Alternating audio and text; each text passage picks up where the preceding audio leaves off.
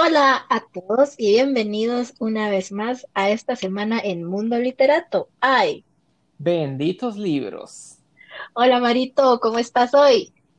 Bien, listo para platicar otro día más acerca de nuestros queridos y benditos libros. ¿Y tú cómo estás? También con todo el ánimo, ya listos para platicar y descansar, bien merecido descanso. Es cierto, ya el fin de semana llega y con eso la oportunidad de leer un poquito más, ¿por qué no? Sí, de hecho, ahora que mencionas eso, hoy tenemos dos cosas preparadas. Número uno, nuestro tema estrella y hoy elegimos nuestro primer viaje. exacto. Bueno, entonces comencemos con el tema de hoy. Para hoy les presentamos, siguiendo el hilo de nuestra publicación, el tema es eh, libro o adaptación. ¿Cuál preferís?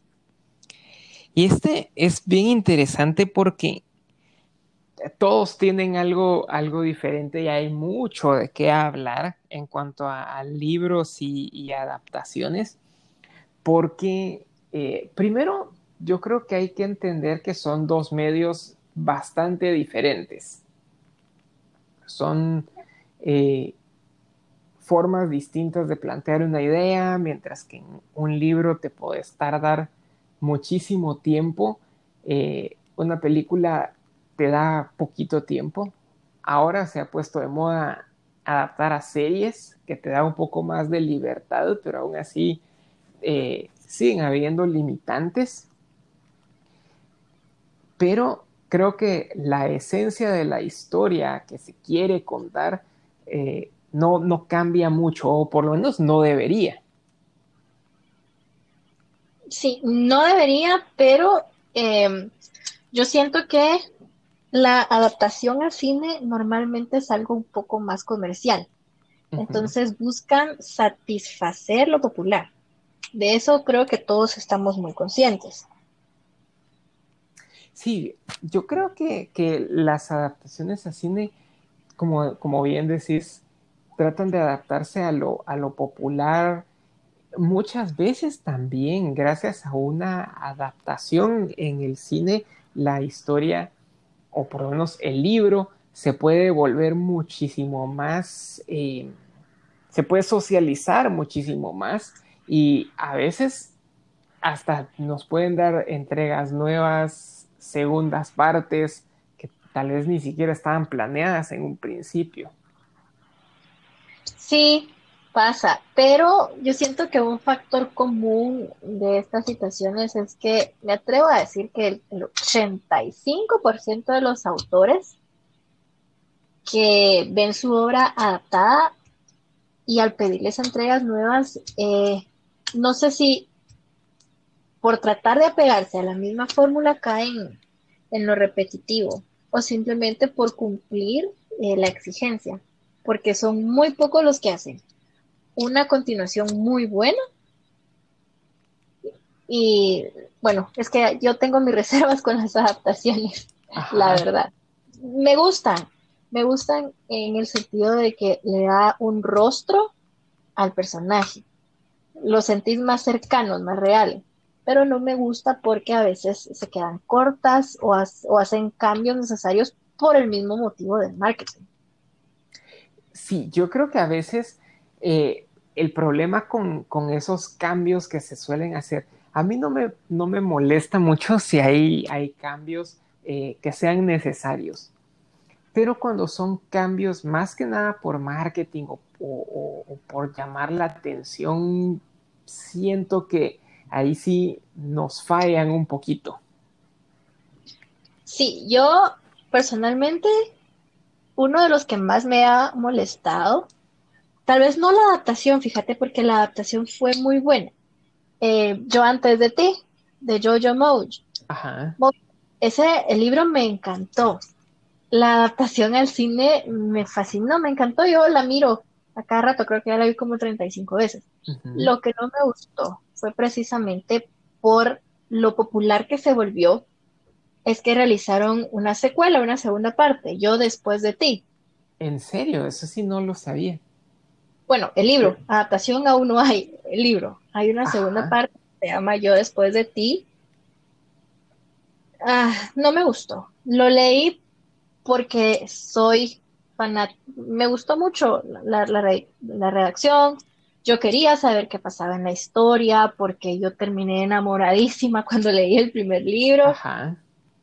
Pero no, está totalmente apartado de, del, libro original te presentan una protagonista deprimida, una protagonista que sufre un, intento de suicidio. No es la misma persona que, que conoces en el primer libro, lo cual concuerda, ¿verdad?, con la frase yo después de ti, pero no, no me gustó. Y dudo que se pueda hacer una adaptación al cine. Sí, yo creo que hay, hay muchas historias que no, no, no culpo a los autores porque de algo tienen que comer definitivamente. Pero eh, hay muchas historias que yo siento que son suficientes. Es decir, te dejan una historia donde tal vez no sabes qué va a pasar después o, dejan la mayoría de las cosas resueltas. Y creo que te deja un buen sabor de boca eh, la historia darle un hasta aquí y cerrarle la puerta a las, a las secuelas. Sí, totalmente. Incluso no solo con, con las secuelas en las adaptaciones, sino cuando la serie se vuelve muy extensa. Comienza a ser repetitivo y cansado. Un ejemplo, más que todo tú miras estas secuelas que son muy populares entre la adolescencia, la verdad. Eh, yo siempre me he declarado fanática de Stephanie Meyers con Crepúsculo. Ajá. A mí me encantaba, yo vivía por los libros de Crepúsculo. Sin embargo, al llegar al cuarto, a Breaking Down, ya le perdí sentido, porque ya miras que está siendo muy desesperada el relato, miras que ya no tiene objeto. Y en esa saga sí tengo que reconocer que la adaptación al cine fue mucho mejor. al menos de... la de Breaking Down si yo de esa, de esa saga recuerdo de que para, bueno, que era menos tiempo también, porque te, digo, el personaje principal de Edward Cullen me, parecía, a, mí me caía un poquito mal, eh, pero no me parecía tan desagradable como Bella Swan. Eh, eh, así me desagradaba por completo. pero en el cine yo los aguantaba un poquito más. Y creo que es porque, o sea, tenía que verlos por dos horas versus estarlos leyendo por dos semanas. Sí, de hecho en el cine, la adaptación que hicieron al cine de esta novela le hicieron demasiado, le hicieron demasiados favores a la imagen pública de Vela. Porque de hecho, Vela, cuando dejando, bueno, entrando en detalles, cuando Edward decide apartarse en Eclipse, ella no solo, ay, encuentra apoyo con Jacob, ella tiene una relación con Jacob. Ella se enamora de Jacob y todo eso no lo mencionan en la película. En la película te la ponen como la adolescente que está sufriendo, adolescente depresiva sufriendo por el novio que se le fue. Ahí sí creo yo que le faltó bastante. Hicieron demasiado por dejarla bien parada, cosa que no es así.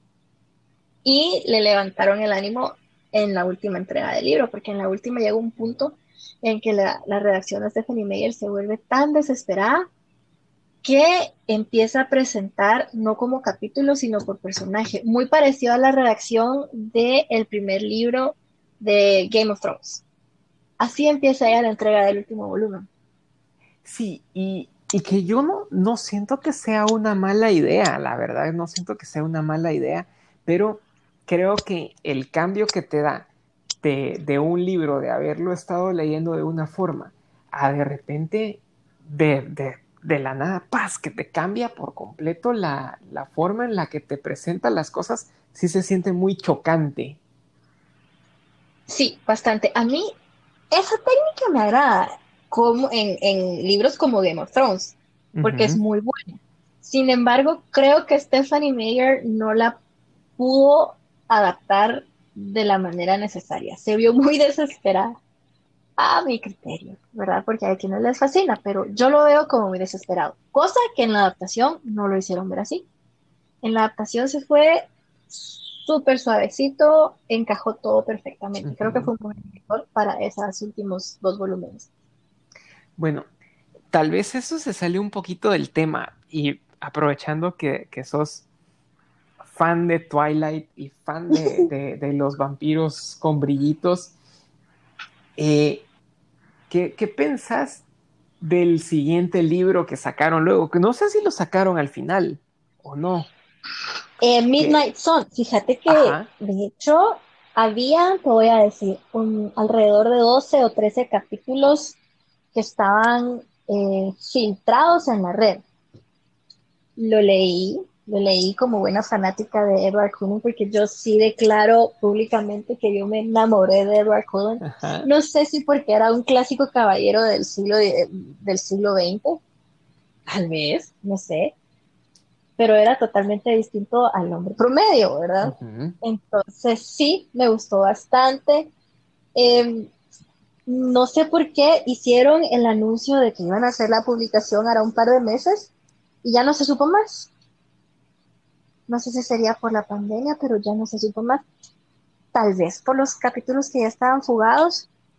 En esos capítulos miras exactamente los mismos hechos, pero desde la perspectiva de Edward. De hecho, y sabes exactamente qué fue lo que pasó cuando él se fue a Alaska. En el, primer, oh. capítulo, después de compartir un par de días con Bella en la escuela, él desaparece y nadie sabe dónde. Él viaja a Alaska con el otro clan, donde tiene una novia. Él sostiene una relación con una de las amigas de la familia. Wow. Para tratar de sacar de su mente la obsesión que tiene con Isabela te relata que él, cómo la extraña, por qué toma la decisión, qué pasa por allá. Ya no recuerdo mucho porque lo leía entre, eh, entre tiempos de descanso del trabajo en mi computadora. Pero sí me gustó los primeros capítulos que leí y me gustaría saber si ya hicieron una publicación oficial del libro todavía. Sí, pero sí, yo sentí que tal vez esa era justamente una de esas situaciones en las que ya necesitas sacarle más plata a los personajes y más plata a la franquicia, eh, porque sí, ya, ya no va. Y hablando de, adaptaciones, eh, decime antes de que, de que siga. Lo que decís va perfecto, que tratan de sacarle hasta lo último a la franquicia, va perfectamente de la mano con esta situación que se presentó en la última entrega oficial de Stephanie Meyer, que yo la sentí un tanto desesperada. Este libro, el hecho de no haber sido terminado y que no le prestaran tanta atención a que se filtraran los primeros capítulos, siento yo que concuerda bastante. Quizás ella ya no quería saber nada del tema y mira cuántos años después viene a hacer una entrega a regañadientes y sin tanta publicidad. Sí, eh, pero te, te decía algo que pasó y que a mí me, llamó mucho la atención y me ha llamado mucho la atención porque creo que, hay algo feo que está pasando ahí. A mí me gusta mucho eh, Harry Potter y me gusta mucho la, saga y, y, toda la historia. Yo no sé si realmente J.K. Rowling evolucionó en su forma de escribir entre cuando escribió em, La piedra filosofal y hasta que llegó a las reliquias de la muerte. No sé si, si ella fue la que mejoró o, se concedió un mejor editor o, o, algo pasó ahí porque yo siento que evolucionó para bien la saga. A mí me gusta bastante, bueno, no sé cómo decir esto sin salir socialmente linchada, aclaro me gusta mucho la franquicia de Harry Potter, tanto los libros como la película, la literatura accesoria, porque de Harry Potter no solamente están los libros principales, eh, publicaciones, incluso los mismos libros, tanto de texto como de cultura, que presentan dentro de la saga como libros que Harry lee, también existen en publicación. Yo he leído algunos. Ahora bien, lo que pasa, no sé, no estoy segura si tal vez sucedió ahí en el mundo literario ocurre que las editoriales, número uno, el marketing, número dos, y eso pues yo empecé a, entrar en contacto con esa teoría cuando estaba viendo el, mundo de, el mundo de Verónica, creo que así se llama, no, Valeria, perdón, Valeria. Ella es una escritora que es muy buena, sin embargo, el grupo editorial la hace publicar bajo un seudónimo, otro previo escritor que ya tiene fama, que ya tiene un nombre. Y eh, lo que ella relata en su libro es que sus novelas se las compraban y eh, firmaban con otro autor. También existía otra modalidad en la que tenían varios escritores y el autor editaba lo que los escritores proponían y finalmente el, editor en jefe pues terminaba aún más de editar la historia que ya había editado el, autor. Un mix de, historia.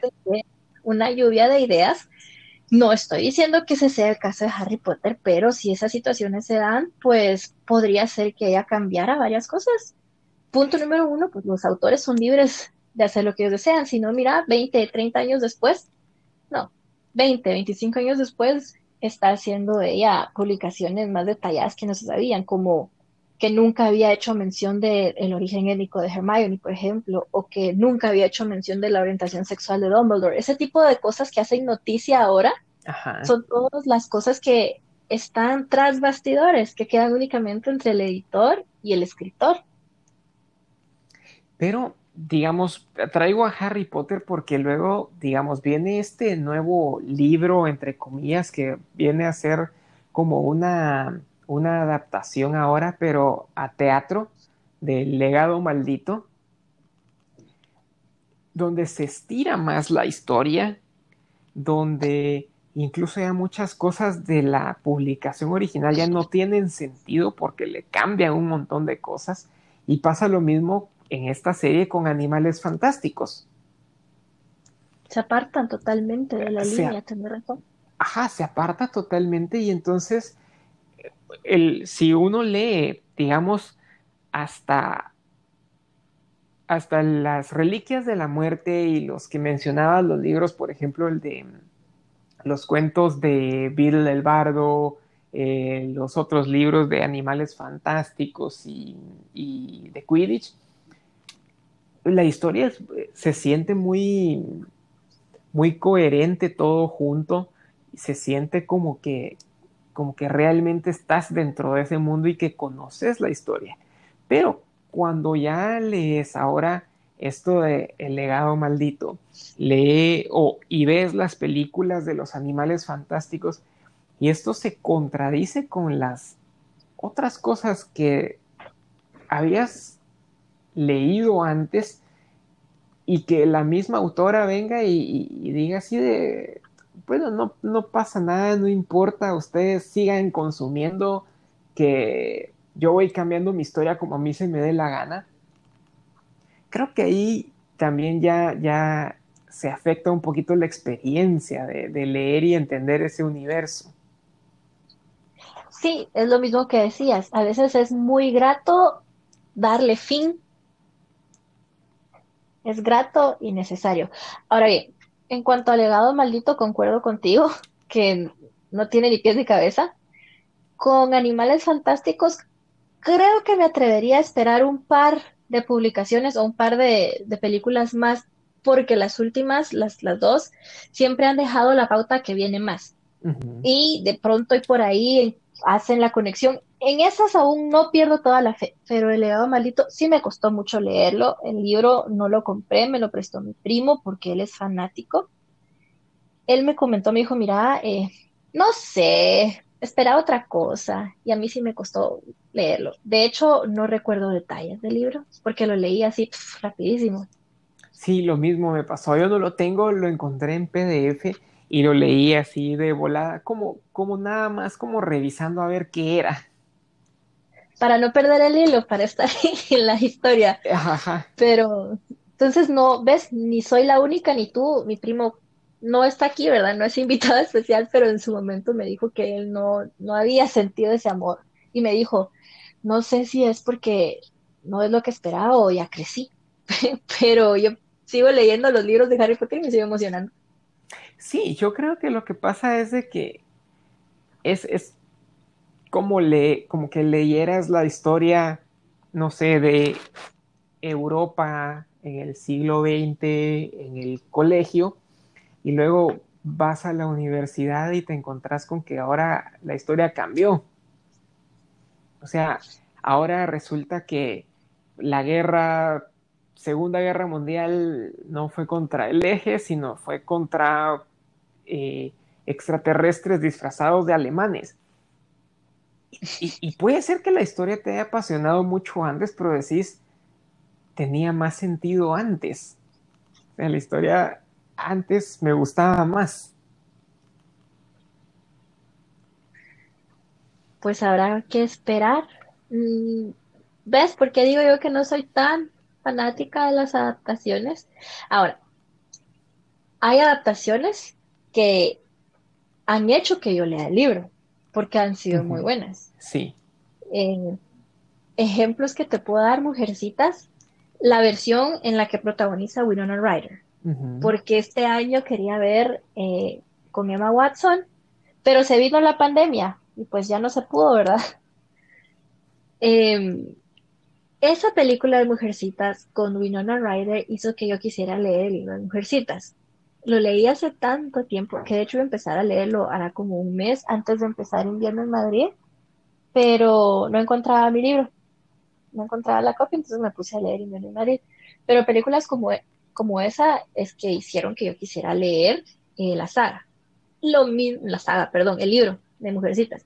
Lo mismo me pasó con los Juegos del Hambre. Vi media hora de la primera película y dije, está muy buena, aquí dejémosla. Voy a leer los libros. ¿Y qué ocurrió? El primero, buenísimo, el segundo, por el tercero le perdí el interés poco más de la mitad cuando vi que básicamente lo único que hizo fue cambiar darle vuelta a la tortilla. Ahí va el chapinista, que fue lo único que hizo, ¿verdad? Ahí sentí yo también lo desesperado, cosa que en la película no te hace sentir así. Yo creo que siempre, siempre hay algo que, que, que le cambian y que le dan, pero a mí me gustó mucho en, en la saga de los Juegos del Hambre, me gusta mucho el hecho de que o sea, no, no aparece este típico triángulo amoroso que aparecen casi siempre, que sí lo, lo medio hicieron en la película.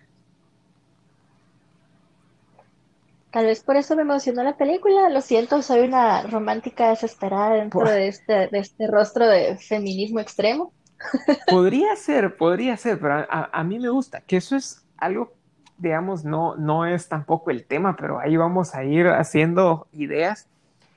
Yo siento que no todos los libros necesariamente tienen que tener romance y no siempre el protagonista se tiene que quedar con la protagonista o con la traidita. Y eso es algo que me encantó de Harry Potter. Me encantó que Harry Potter no se quedara con Hermione. Eso fue para mí impresionante, porque yo sí siempre pensaba, ¿por qué este cuate tiene que quedarse con la más importante, con la más inteligente, con la más cool? Eh, sí se puede quedar con la hermana de su mejor amigo. ¿Por qué no? Sí, es válido. Yo siento que, ¿sabes qué es lo que siento yo? Las adaptaciones son buenas, depende del presupuesto y el mercado meta. Ahí vas a saber qué tan buena va a ser una adaptación, ¿verdad? Porque vas a saber qué tanto le van a dedicar. Porque el libro aguanta con todo. Todo lo que te imagines, todo, todo, todo, todo. Prueba de ello, mira cuánto libro hay de Harry Potter, mira sagas como Twilight, em, que decís, bueno, son cosas que en la vida jamás pasarían, ¿verdad? Y que la descripción es muy buena si le ponen presupuesto a la adaptación, puede que dignifique bastante el espíritu que el espíritu del libro, ¿verdad? La idea que tuvo el autor. Pero si no le van a poner bastante presupuesto o si lo quieren hacer algo muy simple, siento que no, no va a dar la talla. Como eh, lo es, lo hizo la batalla entre, la última batalla entre Harry y Voldemort. Sí, ah, muy bueno, los efectos me encantaron, pero siento que le faltó, el libro fue más descriptivo. No, y a, mí ahí algo que me gustó, yo creo que de alguna manera algo que trataron de, hacer en esa, en esa batalla era que se viera visualmente impresionante. Pero a mí eso es lo que me gustó ah, de, de esos libros originales de antes de que J.K. Rowling se volviera loca. Me gustaba mucho la simpleza de Harry Potter. O sea, Harry Potter no era el héroe perfecto, eh, tenía muchas fallas, eh, y eso le daba mucho sabor al, personaje, siento yo. Pero... ¿Te identificabas con él? Ajá, te, te podías identificar muy fácil con él, pero siento que sucede de que en la película en las películas, eh, tal vez como que lo hicieron parecer demasiado bueno, demasiado pilas, demasiado perfecto. Y siento que no es, eh, no es ese el personaje.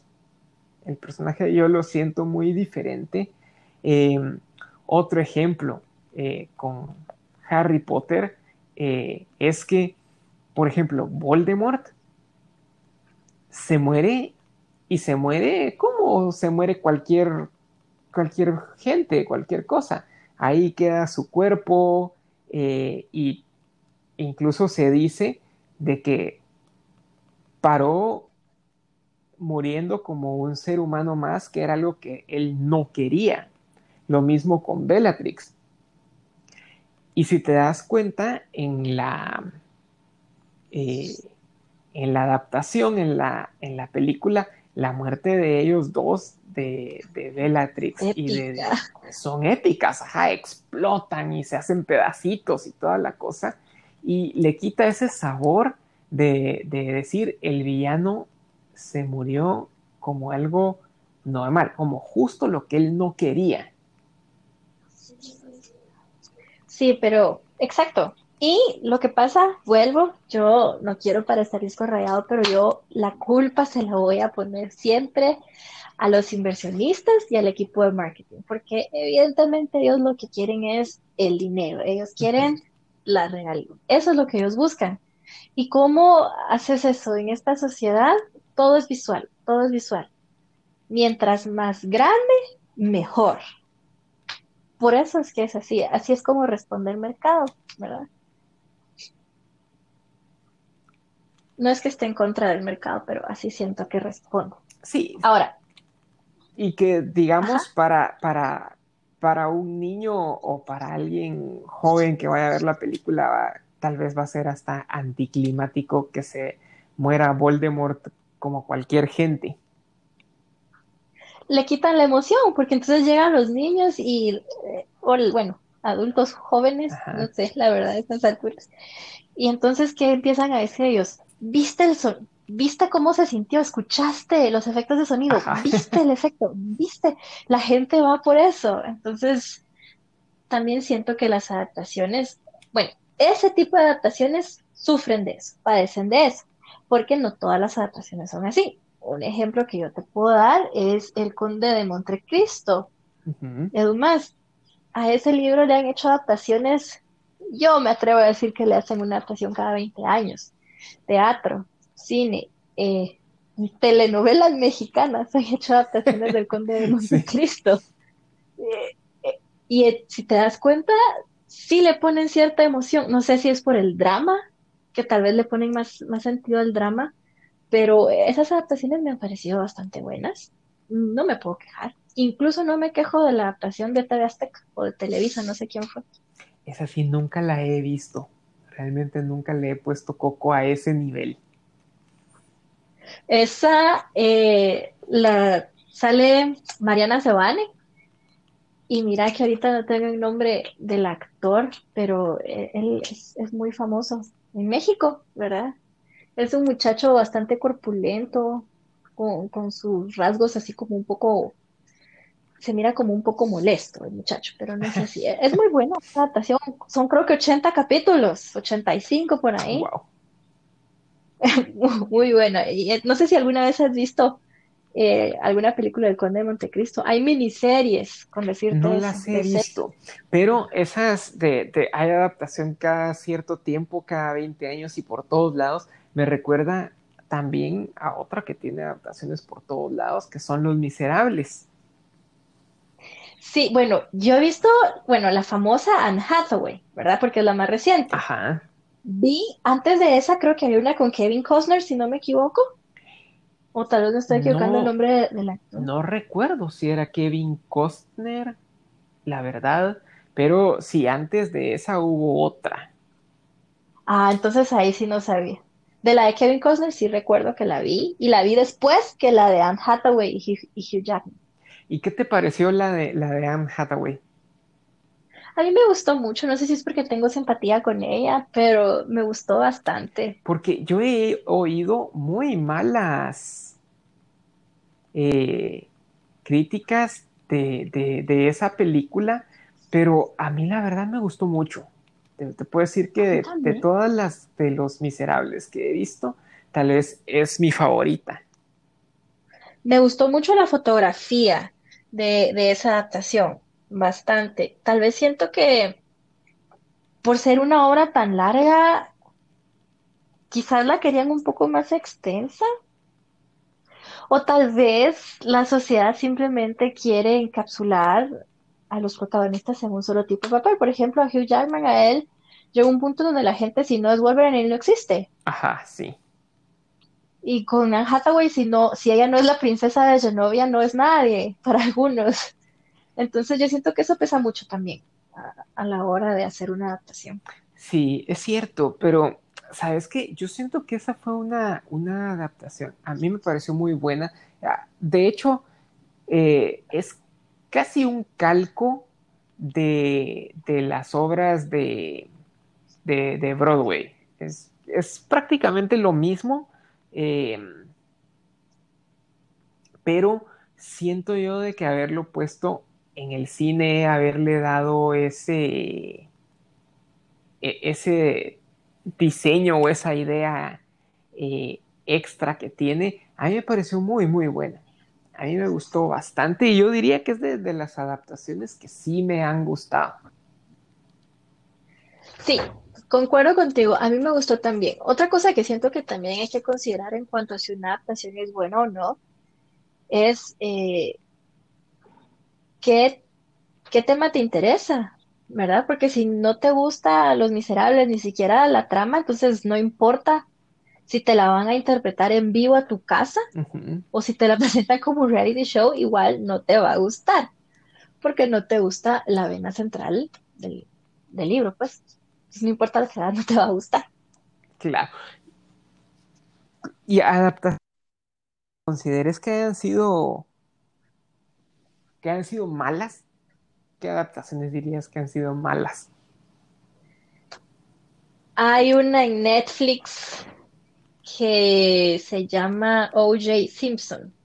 Aclaro que O.J. Simpson no es un libro, ¿verdad? Eh, fue un caso muy sonado. Él mató a su esposa. Se salió con la suya, lo declararon inocente. Al final él pagó una condena porque lo atraparon en un vehículo fuera del estado, con- por la ley de tránsito. Pero esa adaptación, yo esperaba más, mucho más de la adaptación, más porque Netflix últimamente le ha estado dando bastante presupuesto a todas las adaptaciones. Pero esa no era donde salía mm, Russell de Friends y... Ya, David Schwimmer. Esa era. Esa es, exactamente, son como nueve capítulos. Imagínate, tienen el Yo espacio de nueve capítulos. yo la empecé a ver y, y- y no me gustó. Sentí que las, las, las Ujú. actuaciones estaban raras. Sí, eh, está muy, está, está muy parcial. La, mira, si bien es cierto que el caso de O.J. Simpson tuvo tintes de sarcasmo, o sea, Ujú. literalmente le dijeron a la sociedad norteamericana son una bola de imbéciles y se los vamos a demostrar. Eh, siento que quisieron darle un poco de aire sarcástico en cuanto a, a esa atmósfera que se respiraba en ese entonces, ¿verdad? Pero no lo supieron hacer, está muy mala. Yo esperaba, yo sabía que no era una serie documental, yo lo sabía, sabía que era una adaptación, a la pantalla chica del el caso en sí. Ajá. Tal vez porque tengo conocimiento del caso, de las pruebas y de la impotencia que tuvo eh, el fiscal general en ese, en ese momento, me molestó un poco que en lugar de presentar el caso y el crimen como algo objetivo, hasta cierto punto glorificaron un tanto a O.J. Simpson. Quisieron glorificarlo, no sé, no me gustó. La vi toda porque me gusta el caso, porque es el caso, porque estaba ahí, yo misma estaba sacando mi propia defensa y mi propia acusación, ¿verdad? Para O.J. Simpson. Pero no, no me gustó esa adaptación. Y aclaro que no hay nada más interesante que un caso de la vida real porque en la vida real todo puede pasar y nunca nada va a estar bien. Y si todo está bien, se va a poner peor. Eh, sí, muy pobre. Qué pesimista, pero, pero, pero, pero es cierto. Eh, lo siento, es la verdad de las cosas eso es lo bonito de la vida, ¿verdad? O sea que jamás, nunca, nada va a ser lo que tú esperas o lo que tú crees. Entonces, te levantas un día y dices, puche, cayó y qué, en una hora decís, pues esto no era así. Entonces yo esperaba algo mucho mejor en esa adaptación, pero no, se quedó muy pobre. Sí, yo, yo recuerdo que yo la empecé a ver cuando Cabal estaban dándola como un capítulo por semana, cuando recién empezaba. Y estaba emocionado porque eh, es una historia interesante, es, es historia, es algo que pasó cuando éramos chiquitos y, de alguna manera hasta si teníamos cinco o seis años, aún así nos impactó. Eh, pero creo que no, no, no le dieron eh, el, toque que debían de haberle dado. Creo que no, le, hizo ese falta. Proceso, ese fue un proceso lleno de vicios y como te digo, literalmente la defensa lo que hizo fue decirle a la sociedad, son unos imbéciles, miren cómo les quito el dulce. Lo siento, es la verdad, la verdad. Y sí, muy mala. Otra cosa que siento que, no sé, de pronto tal vez desconozco, quizás si estas hermanas Kardashian fueron productoras ejecutivas o capitalistas del proyecto, porque les dieron demasiada luz a unas niñas de 6 a 12 años en ese entonces que no tienen ni punto de aparición en la serie, pero les dedican como 10 minutos en cada capítulo. ¿En serio? Eso sí, nunca lo llegué a ver. sí vi que era papá Kardashian, el, uno de los abogaditos ahí, que era el de Friends, pero, pero no recuerdo haber visto a las, a las Kardashians ahí. Sí, puedes estar segura de que algo tuvieron que haber. O era, era ese el el rollo para que más gente lo viera. Puede que sí, pero sí considero que fue un error total. A lo que le tenían que dar luz, siento yo, era a la escena del crimen, al hecho pre-crimen y tal vez grabar una escena de grabar un momento del hecho. Eso hubiera sido algo muy bueno, lo cual no hicieron. Se, se dedicaron más a la vida de de este abogado Kardashian, a, las niñas apoyándolo, a tío O.J. Simpson y al final, pues, riéndose de la autoridad. Incluso siento yo que la retención que hicieron del jurado pudo haber sido un poco más explotada que lo que hicieron. No, no me gustó. Cero estrellas para la adaptación del caso Simpson. ¿Sabes qué adaptaciones a mí me hacen sentir incómodo? Y no es que no me gustan porque he visto un par que son bastante buenas, pero me, me, incomodan. Esa creo que es la palabra. Las adaptaciones de Dr. Seuss. Ay, sí, con Mike Myers y con Jim Carrey. No, no me gustan. Hacen pues quedar a, a los personajes como unos grandes bufones. Ajá, independientemente de cualquier cosa, yo creo que se, les pierde mucho el, sabor o incluso cuando han sido animadas, siento que un libro de Dr. Seuss es cortito, lo lees en media hora y adaptar eso a dos horas de, de historia creo que es alargarlo demasiado porque imagínate, si les cuesta mucho adaptar, reducir a dos horas un libro enorme de 200, 300 páginas, eh, adaptar un libro de 30 páginas a dos horas, yo creo que es demasiado. Sí, hasta amoríos innecesarios. Agrega como en el Grinch. Totalmente innecesario. Bueno, y siempre dicen es más fácil quitar que poner. Sí, sí. Pero si yo de Dr. Seuss, te juro, he visto un par de adaptaciones que me han parecido eh, chistosas o aceptables, como querrás verlo, pero eh, no, no me atrevería a, decir, ah, son, son Dr. Seuss. Yo diría es otra cosa completamente diferente, eh, basada en personajes que se parecen a Dr. Seuss. Sí, sí me gustan las películas, no en adaptaciones como tal, porque tenés toda la razón, pero para entretenerme viendo un poco de humor sí me gustan, me gustan bastante. Ajá, sí. Sí, no pienso de dónde fueron inspiradas. Sí, yo creo que ahí la respuesta es, pues, básicamente tomar historias conocidas y tratar de vendérselas a un público infantil. Creo que esa, esa es más o menos la respuesta.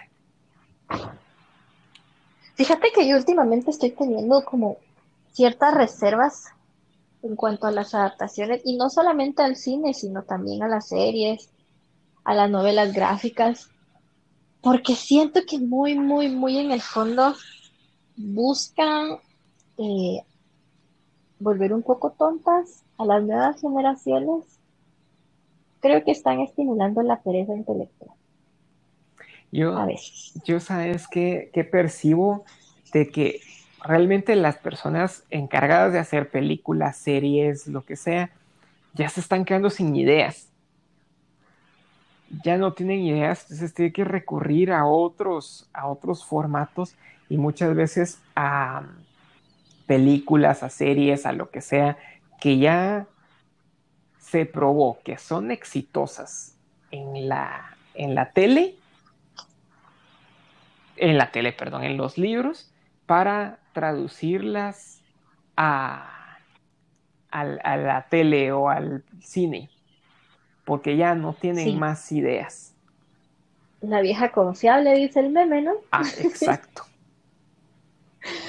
Mira, y bueno, hablando de adaptaciones, eso pues no es nada nuevo.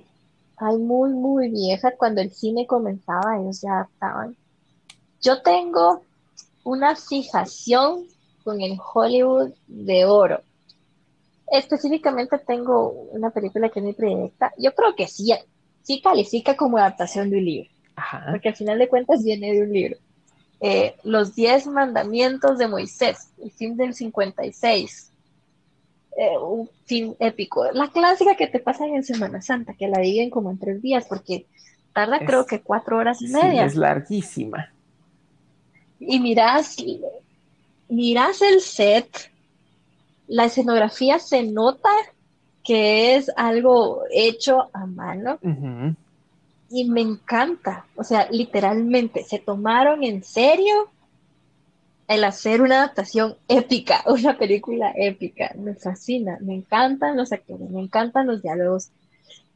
No se apega tanto a la realidad étnica descrita en el libro, ¿verdad? pero sí me gusta mucho cómo lo hacen ver. Pasan los años y no, yo siento, para mí no pasa de moda. me encanta. ¿Sabes cuál creo yo que es, similar? Ben Hur. Totalmente, están de la mano, las presentan en la misma época. Y, y Ben Incluso. ¿Sabes que es algo que me, me, parece interesante? De que yo siento que la, la nueva Ben Hur fue totalmente innecesaria. Eso, eso iba a decir, me quitaste la palabra. La adaptación de ahora nada, nada que ver con la original. Porque la, la original yo, yo diría es la versión definitiva de, de Ben Hur. Ya no necesitamos más Ben Hur, esa es la buena. Eh, y se, incluso se, se nota o, se siente que esa, esa adaptación la, la, hicieron con amor. La original con Charlton Heston, sí. Ajá, se nota que se hizo con amor, se hizo que, que se nota que les costó hacerla. Eh, ah, tiene ahí algunas cosas polémicas como un su par de blackface y cosas por el estilo, pero eh, era otra época. Siento que, no, le podemos quitar eso de que era otra época. Eh, ¿Sabes cuál siento que? Me parece que esa en, en, particular fue bastante buena. Sí, por supuesto. No sé, no sé si tenía el reparto. No, sí, la verdad la producción no le voy a quitar su mérito a la producción buenísima, la fotografía, todo el guion, buenísimo el mismo protagonista de Ben Hur es el protagonista de Los Diez Mandamientos, Charlton, Heston, y creo que, es creo que él es productor. Detrás de esas dos, siento que le vienen pisoteando los talones, pero así bien prendida los talones, lo cual hace que no se quede atrás. Cleopatra de Elizabeth Taylor. Sí, muy buena. Muy buena, buenísima. Entonces creo que esas tres adaptaciones tienen su, su pedestal en este gran mundo de las adaptaciones. Ahora, yo no he leído los libros, la verdad, he ojeado un poquito algunas, algunas reviews y algunas cosas, pero no he leído los libros. ¿Has leído James Bond? Las historias de, Fleming de, de, Bond. No. Y debo decir que a mí las películas de James Bond, si no es Sean Connery, para mí no es James Bond. Lo siento, es mi opinión, opinions are not facts. sí, ¿sabes a mí qué pasa con James Bond? A mí James Bond me gustaba mucho. Siempre me, gustó bastante.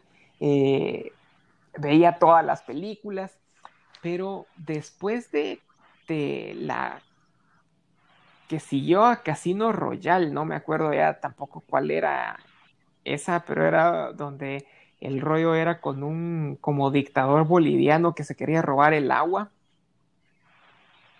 Después, esa fue con Daniel Craig. Ajá, después de esa, eh, me, dejó de gustar el, personaje porque sentí que ya de por sí James Bond era, era el, el, machito, ya de por sí James Bond era eh, así muy entre comillas un don Juan pero ya después de esa película, en las dos siguientes con Daniel Craig, ya siento que James Bond ya incluso puede llegar hasta ser considerado violador el cuate. Pues a mí, como te digo, para mí si no es Sean Connery, no es James Bond. Y es curioso porque él no fue el James Bond que yo conocí. El James Bond que yo conocí fue Pierce, Brosnan, ¿sí? Perfecto, yo conocí. Sin embargo, cuando vi eh, a Sean Connery dije, no, este, o sea, nadie ha tenido la altura de Sean Connery. Ahora, ¿sabes qué otra, otra adaptación la encuentro? Me gustó, pero no sé, la sentí muy falsa. El retrato de Dorian Gray. El actor se parece a Keanu Reeves, pero no sé quién es. yo la empecé a ver y me aburrí tanto que no la terminé, mm. no pude terminar. No, no es nada buena. Aunque sí tengo que reconocer en la escena final, amigos, si no han leído el retrato de Dorian Gray, adelanten esto 30 segundos. La historia final, cuando él muestra todo el verdadero ser putrefacto que es. Ajá. E, esa, esa escena sí es muy buena son como 10 segundos de la escena donde empieza a quemarse y esa, ya, esa tal vez sí valió la pena. Pero luego de eso, cómo relata en su vida, cómo llegó él a, esa condición, ah, no es muy buena, siento que se quedó muy corta. También, no creas que era una casa productora muy famosa, creo que era el piloto de alguna mini casa productora, alguna productora independiente. Pero ese sí, no, totalmente cero. Si es así, no la, no la aguanté. no, para nada, no me gustó tampoco. ¿Qué, crees que debería de, hacer a una adaptación buena? Mm, Porque hmm. yo creo que algo que hace que una adaptación sea buena es que respeten la, historia original, que respeten la, filosofía, si quieres verlo así, original del, libro y que no le agreguen cosas innecesarias. Porque yo siento que el problema, cuando empezás a agregar cosas innecesarias, es cuando siento que ya empezás a a comprometer la visión original y a veces la visión original puede que sea muy cruda, puede que sea muy desafiante, pero esa es la idea justamente a veces, que, la obra sea, sea diferente, que, proponga cosas distintas. Entonces, yo creo que no debería de de, irse por un camino fácil y muchas veces como políticamente correcto. Sí. Yo siento que el problema es eh, que tienen demasiado, no, perdón, eso no está bien dicho, que tienen muy poco tiempo, quieren hacer, quieren adaptar todo un libro en un par de horas. Y eso no se puede. De hecho, ahorita acabo de caer en cuenta que las dos, tres adaptaciones que sentimos épicas, ambas han sido eh, tres, cuatro horas, que incluso tienen que ser separadas en miniseries. Siento que el, problema con querer hacer una adaptación, porque a, veces son bastante atinadas como esta, o son muy malas como Dorian Gray. Y yo vi una adaptación de 100 años de soledad, imagínate. Em, de 100 años de soledad. Sí, pero esa fue una adaptación al teatro, así que yo lo que leí fue el guion y fui a la presentación al Teatro Abril. De hecho, hoy mi Facebook, en Facebook Memories, me, sacó la foto de el día de hoy, en 2014, y salgo yo con mi foto sentada. Em, es un tanto arriesgado. Yo lo comparo como el mundo de la cocina. Que tenés tu receta tradicional, deliciosa, y querés darle un giro y terminas embarrando un buen marisco con salsa ketchup de la más barata. Logro. Sí, o sea, tenés, tenés un delicioso róbalo al vapor con romero. Páseme la ketchup regia en bolsita. Qué horrible. Sí. Perdón, pero eso es lo que pasa, porque quieren hacer tanto en tan poco tiempo que quitan lo original. Eh, incluso lo original, los detalles simples son los que le dan el carácter que tiene al, al personaje. Quitan eso, ponen lo que a su criterio es lo épico, lo, lo genial, entonces, eh, no, siento que, no tiene sentido. Y es muy arriesgado. La línea entre innovar es casi invisible entre innovar y el arruinarlo completamente. Y bueno, ya vamos llegando al final y nos hemos quejado bastante. ¿Ves por qué te digo? O sea, cuando, cuando estábamos haciendo el escalonado de esto y me dijiste, mira, el tema es este, ¿qué fue lo que te dije? Ah, yo siempre me quejo. Porque nos dejan así como muy tristes, nos parten nuestro corazón cuando quieren hacer algo tan grande en algo tan pequeño. No cualquiera puede escribir tu nombre en un arroz, pues no, señores directores de cine, ustedes no pueden. Pero cabal, esa, esa sería la, cuestión que yo quisiera preguntar ahora para que cerremos en, una, en un buen tono y no, no, no vayamos a quedar así como los, los negativos que nada nos gusta. Adaptaciones que, que consideres que sí estén buenas, que sí te hayan gustado.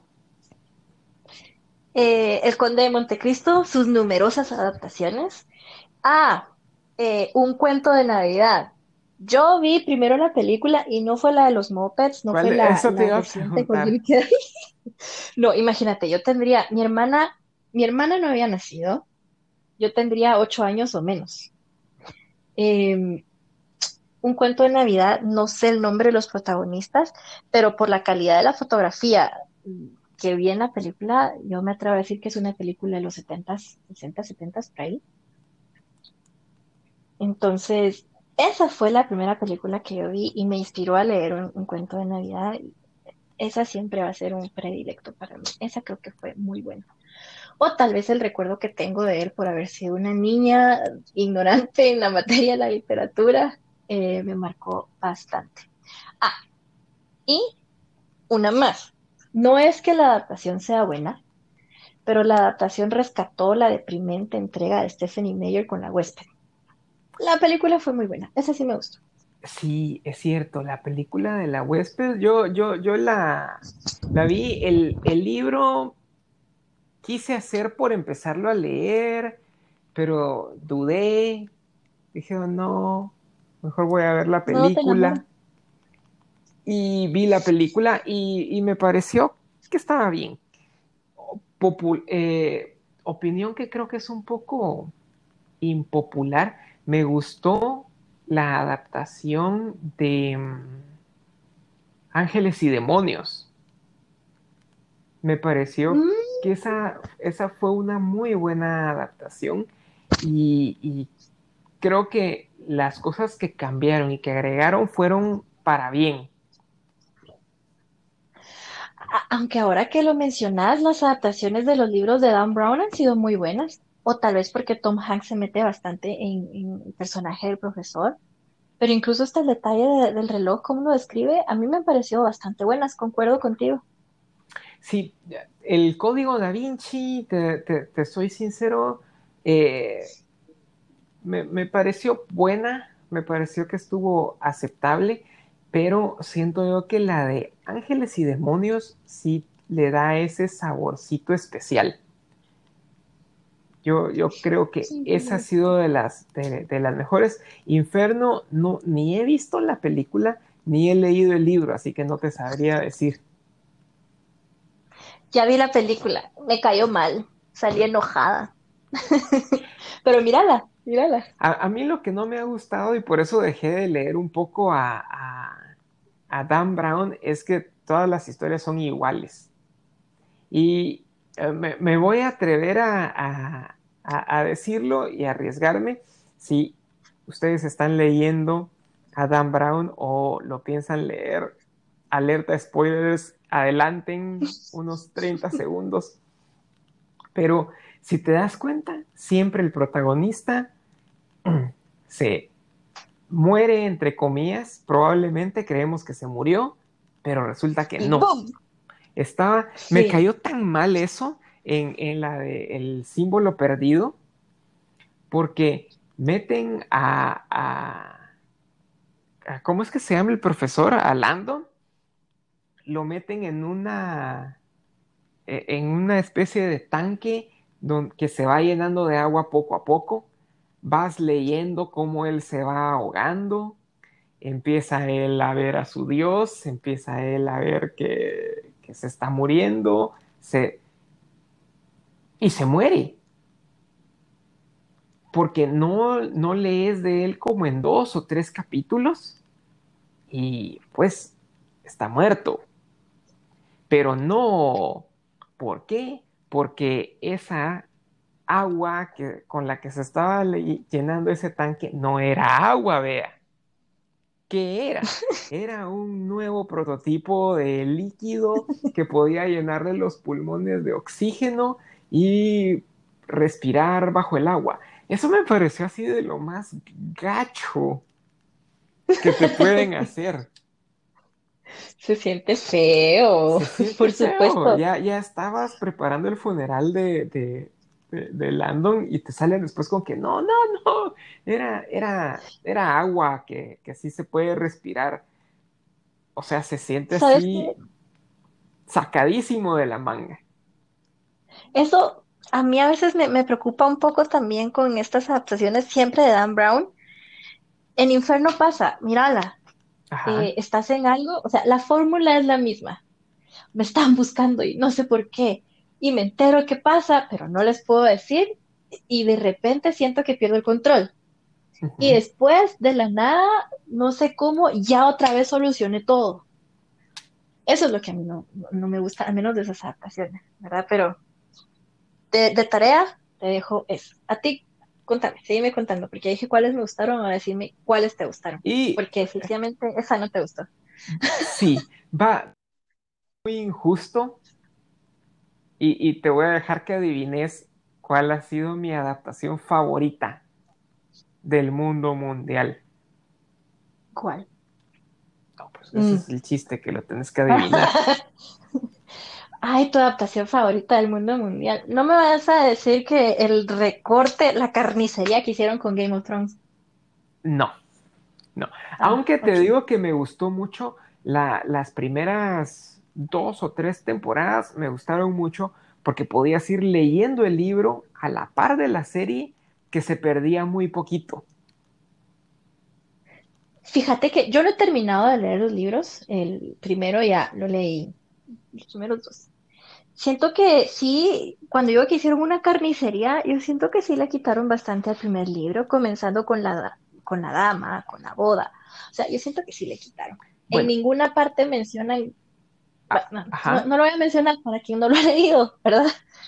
pero Pero, ¿por qué no la mencionan? te digo, A la zombie.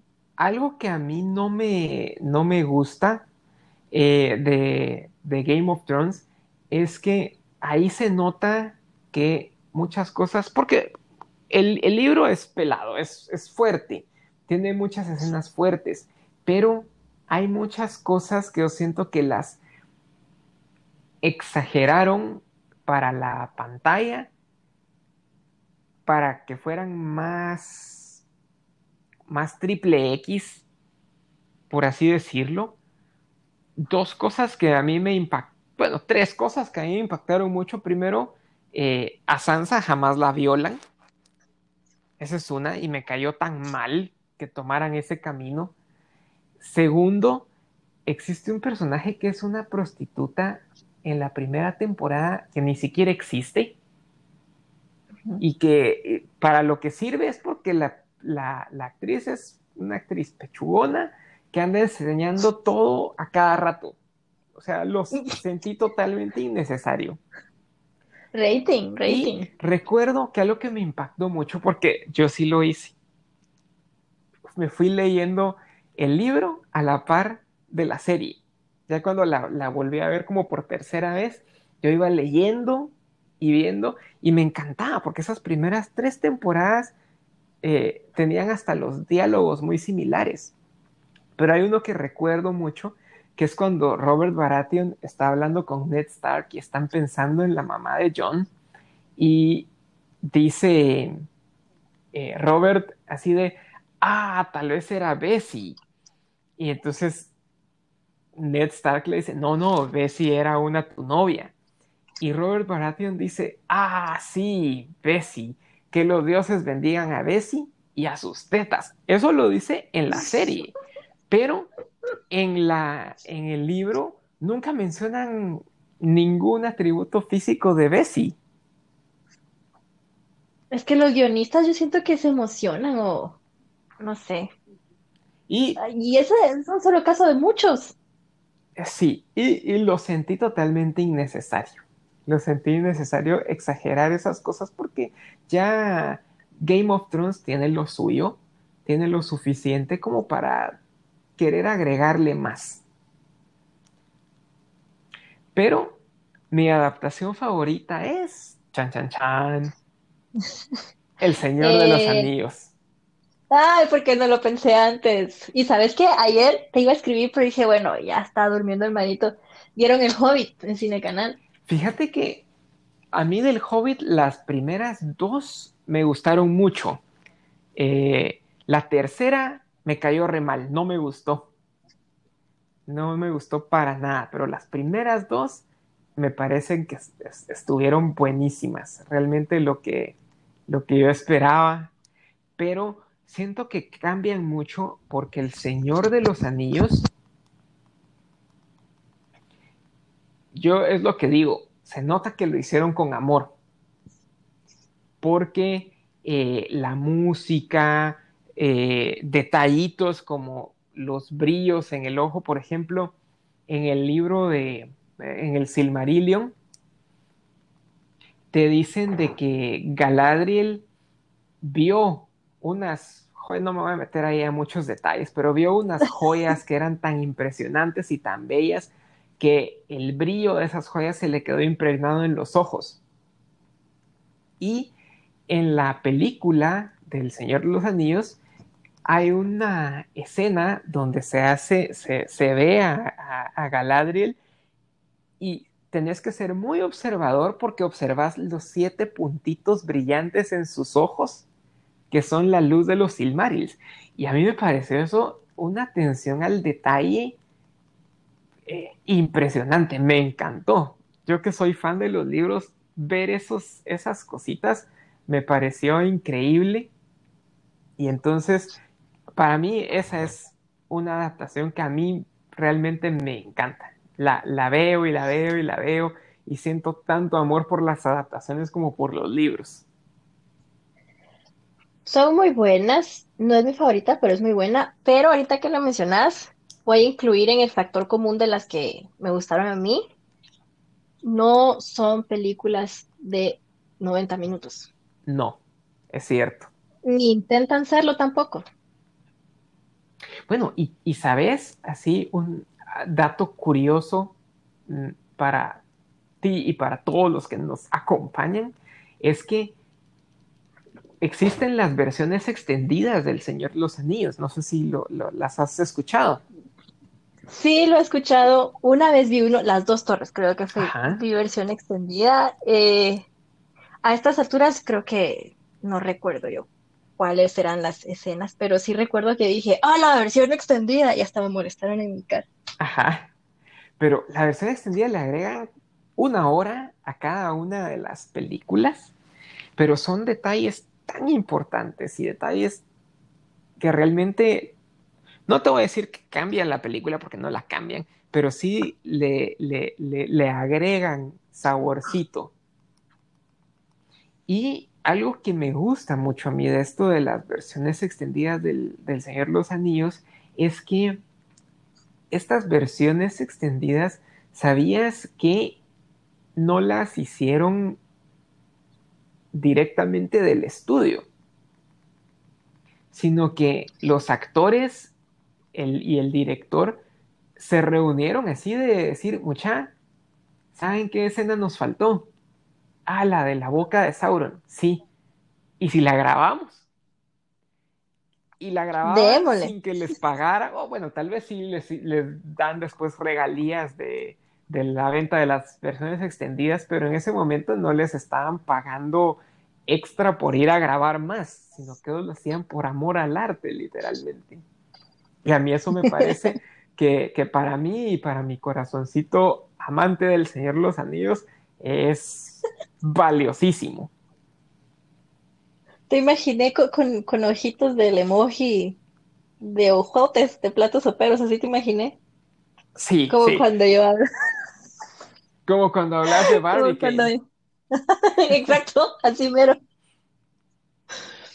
Pero bueno, eso. Ah, y por cierto, dado que hoy en la mañana que estaba, que estaba poniendo en orden mis ideas, por la misma línea de O.J. Simpson y su pésima adaptación de Netflix, me encontré con la adaptación de Ted Bundy, oh. que es otro caso también así bien pelado. He oído que es muy buena, pero la verdad no me han dado ganas de verla.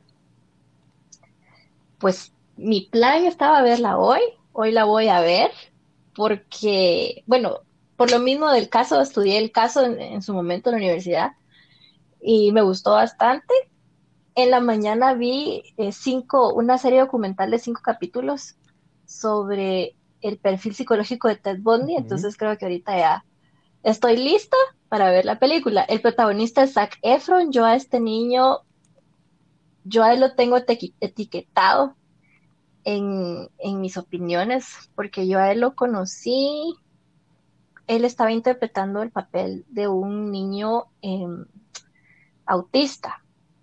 Eran dos niños autistas y después de eso inmediatamente se convirtió en el sexy Zac Efron De, de High School Musical y después, boom, lo miro semidesnudo en Baywatch, ¿verdad? Entonces... Yo, eso es algo que me pasa con Zac Efron. No puedo dejar de ver a Zac Efron como sexy Zac Efron.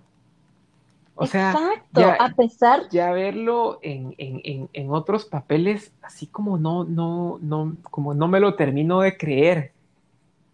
exacto, yo estoy en ese conflicto, no sé qué esperar, no sé cómo interpretó él a Ted Bundy, porque Ted Bundy tenía una carga psicológica bastante fuerte. Incluso eh, hay una entrevista cuando a él están leyendo sus cargos, están leyendo su acusación, tú lo miras a él y yo te juro, yo te juro, mira, con la mano en el corazón, que ese hombre dibuja una sonrisa muy discreta, una satisfacción. Te voy a mandar esa escena, uh -huh. la voy a buscar y te la voy a mandar porque mientras le van leyendo sus cargos, se mira la satisfacción, el placer que él encontraba en eso. Entonces, no me imagino un Zac Efron que viene de Baywatch, que viene de, ser un tipo de fraternidad, Ajá. a ser un asesino en serie con un coeficiente superior a la media, que encima de todo es un abogado exitoso. Entonces, no lo imagino así. Entonces, quiero ver qué pasa. Y a, otra cosa, Zac Efron ya dejó de ser el sex symbol que era, hasta donde vi también viendo eh, esta presentación, tiene un, una serie documental donde él dice los motivos por los cuales él también está harto de ser un sex symbol. Es que yo creo que ah, si sos actor, eh, te cansás de, de, de, de, hacer el mismo papel una y otra y otra y otra vez. Y ya mm, no, no, no, no puedes jugar más con tu carrera porque sos lo mismo siempre, que creo que es algo que le pasó. Eh, Ah, bueno, que no creo que a ellos les molestara, pero que le pasó a Schwarzenegger y a Stallone, que ellos siempre eran los tipos rudos y nada más. Bueno, Stallone siempre era Rocky. Stallone, Stallone todavía sacó una película de Rocky, o sea, sacó Rocky 6, donde entrena a su propio pupilo. Ajá. Y no le bastó con Rocky 6, sino que, de hecho, antenoche vi un capítulo, una película más que es Apolo Creed el legado. Sí, sí. Y es Rocky contra el ruso, pero ahora son entrenadores. Ajá, sí, sí. Yo, yo, yo, yo amo, a, amo, a, Rocky. Es, es, lo máximo. De hecho, sí, yo también. Pero... La persona que no sale inspirada de Rocky no se inspira con nada. Así de claro. Pero mira, Silvestre Stallone o es Rocky o es Rambo y se acabó. Sí. Y pero no le molesta tampoco porque ambos personajes fueron creados por él. Ajá. Pero el pobre Zac Efron simplemente tuvo la mala suerte de ser todo lo que ellas desean. Exacto. Fíjate, pero bueno, esa va a ser, declaro ese mi proyecto para hoy, ¿verdad? Para tal vez algún tema futuro de series documentales. Me parece. Y, y, y, nos vas a tener que contar la próxima semana qué te pareció. Ah, por supuesto. Voy a, voy a sacar el repertorio de opiniones que tengo en materia legal sobre adaptaciones a casos de la vida real. ¿verdad? Eso sería muy interesante. Hacer eso. Pero bueno, entonces. Oh, teníamos. Esa es la primera parte. Teníamos una segunda actividad, ¿cierto, Mari? Cierto. ¿Cómo le hacemos? Porque definitivamente ya dijimos qué es lo que no queremos. Vamos a ver, uh, ponernos en, más contexto antes de que me pierda.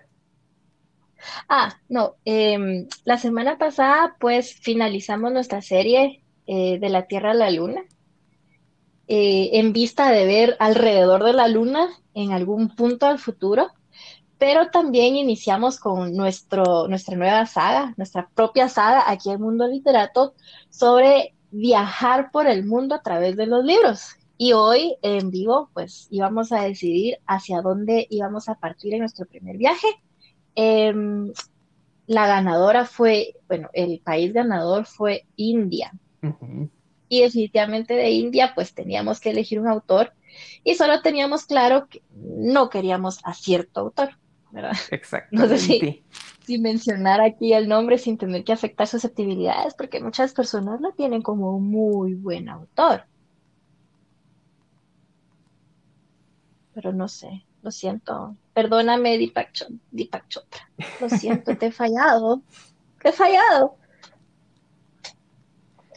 Bueno, y no llegamos a un acuerdo al final de, de, de, de pero sí sabemos que estamos viendo ahí eh, autores indios para nuestra próxima saga. Si alguien tiene... Ah, entonces no vamos a decir. Ya, ya decidimos uno. No, no decidimos, le íbamos a decidir en vivo, pero si hay sugerencias, pues las aceptamos, porque efectivamente no queremos a Chopra y no sé en qué posición estás con Osho. Ah, no me molesta. Ok. Pero, mm, bueno, no sé. El asunto es que sí, es India, nuestro país destino. Sí, todavía tenemos bastante, bastante tiempo para, para ir decidiendo y para que nos den sus recomendaciones también. Sí, por favor. Yo siento que uno de los problemas que hemos tenido que no podemos decidir es que, uno, Deepak, ¿verdad? Lo siento, Deepak Chopra es el coelho de Asia, siento yo. Sí. Eh, número dos, pues no leemos ni escribimos sánscrito, ¿verdad? Eh, número tres, eh, es un mundo totalmente distinto. Entonces esta semana yo caí en cuenta, dije, puchis, mi conocimiento está encontrando un límite, que es algún algún escritor de India, porque, porque no se me viene más que los clásicos, ¿verdad? El Ramayana, que de hecho yo tengo una copia aquí, como siempre, en prosa, porque en verso me aburro. Pero no, no se me ocurre más, así que me, me encanta ese reto. Vamos a ver qué decidimos. Si saben de algún autor de India, por favor, háganos saber, ¿verdad? Lo queremos incluir y queremos expandir un poco más de conocimiento. No sé si a ti te pasó, Marito, lo que me pasó a mí, de que me sentí perdida. Sí, yo, yo la verdad es que pensé que iban a haber más autores indios que yo reconociera rápido, pero que si no. No. No hay. Y bueno, y los que hay no los conoce, entonces ya, ya no sabe qué hacer, ¿verdad? Pero eh, en buena suerte, pues de pronto viajamos a Chile en un par de semanas. pero primero resolvamos India. Ojalá, esa sería una buena, una buena opción o una buena sustitución en lo que investigamos India. Podemos sustituirlo por la sangre del trauco. Te mandé el trailer. A, mí, a mí eso me gustó mucho. Me gustó mucho porque yo, la verdad te soy sincero, nunca había visto un trailer de un libro. Nunca lo había visto. Y creo que esta fue una buena experiencia para saber qué esperar de, ese libro, darse una idea y decir, me lo compro. Sí, y sabes, algo que tuvo, que vi muy curioso, yo vine a toparme con el Trauco porque estaba buscando otro tema, estaba buscando, suena gracioso, pero el autor es el director creativo y editor en jefe de Pascualina. Ajá. Que muchas personas dicen, ah, Pascualina es una niñita, pues fíjense que no es toda una historia, es toda una vida, es, toda una saga, ¿verdad? Empezó con, empezamos con la Pascualina preadolescente y ya llegamos a un punto de una Pascualina eh, en sus treintas, profesional. Es un mundo totalmente aparte. Siento que está un poco infravalorado. Soy su fan. El asunto es que eh, llego a este autor a través de, mi deseo, de, de mi fanatismo por Pascualina, y me vengo a enterar que él todas sus publicaciones las hace por capítulos. Entiendo que es la misma, el mismo formato que aplicó con Pascualina. Wow. Aplicó por capítulos. Cada año era cierto capítulo, cierto nivel de capítulos conforme pasaba el mes en tu, en tu agenda. Y con la sangre del trauco ocurrió exactamente lo mismo. Fue entregando por capítulos y si no estoy mal, el viernes pasado hizo la última entrega, entonces ya está todo publicado. Qué interesante. Sí, a, mí me llama la atención esto, o sea que Pascualina ya no es una niña. No, Pascualina, Pascualina es de mi edad, yo crecí con Pascualina. Wow. Pascualina ya tiene 32, Pascualina ha pasado por novios, por amantes, por rupturas, eh, toda su adolescencia en la carrera universitaria, mudanzas, mira, es una cosa divina. Qué interesante, porque yo recuerdo que, amigas del colegio, eh, miraban a Pascualina y tenían sus agendas de Pascualina, pero yo siempre la veía igual y te juro, me sorprendería mucho ahorita regresar y ver a una Pascualina adulta o una Pascualina cuasi adulta. Sí, porque somos adultos solo ante la ley, porque emocionalmente, ay, siento que no, siento que no he llegado a decir estoy en, la cúspide de, mi madurez. Ah, yo creo que nunca, se, nunca se llega, es, es un mito urbano decir, ah, ya, estoy en ese momento en que soy la versión perfecta de mi yo adulto. No, no, no, yo creo que es, es, es un mito. Pero bueno, entonces asentemos ideas. ¿Sustituimos o seguimos en la búsqueda de nuestro autor ideal? Yo diría, sustituyamos. Ok, sustituimos, buscamos otro país o le entramos al Trauco. A mí me encantó el tráiler. Vamos a compartir el tráiler de la sangre del Trauco en las redes para que vean a qué nos referimos. Eh, de hecho, no hay trailers de libros, casi no hay. Tú me comentaste que nunca habías visto uno hasta, esta, hasta la noche que te lo sí, mandé. Sí, nunca lo había visto. Sí, no, le hacen tanta publicidad, pero es algo muy bonito. Me parece que es un proyecto muy bonito para, para que los autores comiencen a tomar. Sí, y yo creo que acercaría mucho la literatura a personas que no se enteran de libros yendo a una, a una librería. Sí, eh, bueno, esta no tiene, no tiene versión física. Yo, yo soy fanática de los libros en versión física tengo muchos, me encanta olerlos, tocarlos, sentirlos, comprarlos, decir, mira, eh, este, este autor no, no tiene libros físicos, todo es para Kindle, todo, todo, incluso su descripción en redes sociales dice autor para Kindle. Wow. Sí, es un poquito, es un reto para mí, es un poquito, me reta.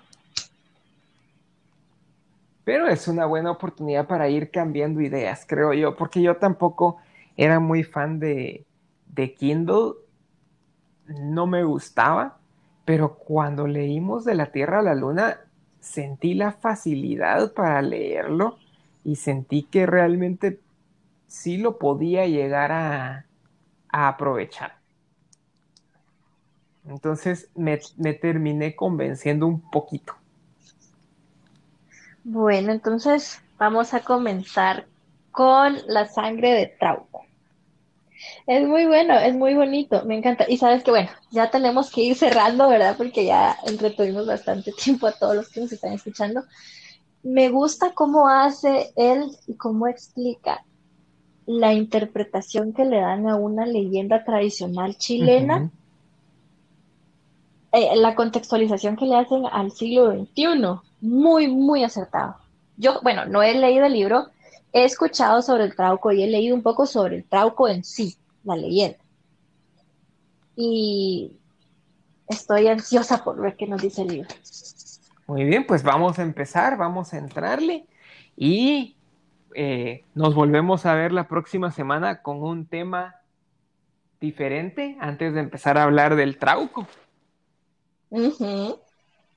Así que gracias a todos por habernos escuchado por quedarse hasta el final. Esperamos que puedan ir leyendo con nosotros este libro y benditos libros. Ah, libros. hasta la próxima. Hasta luego.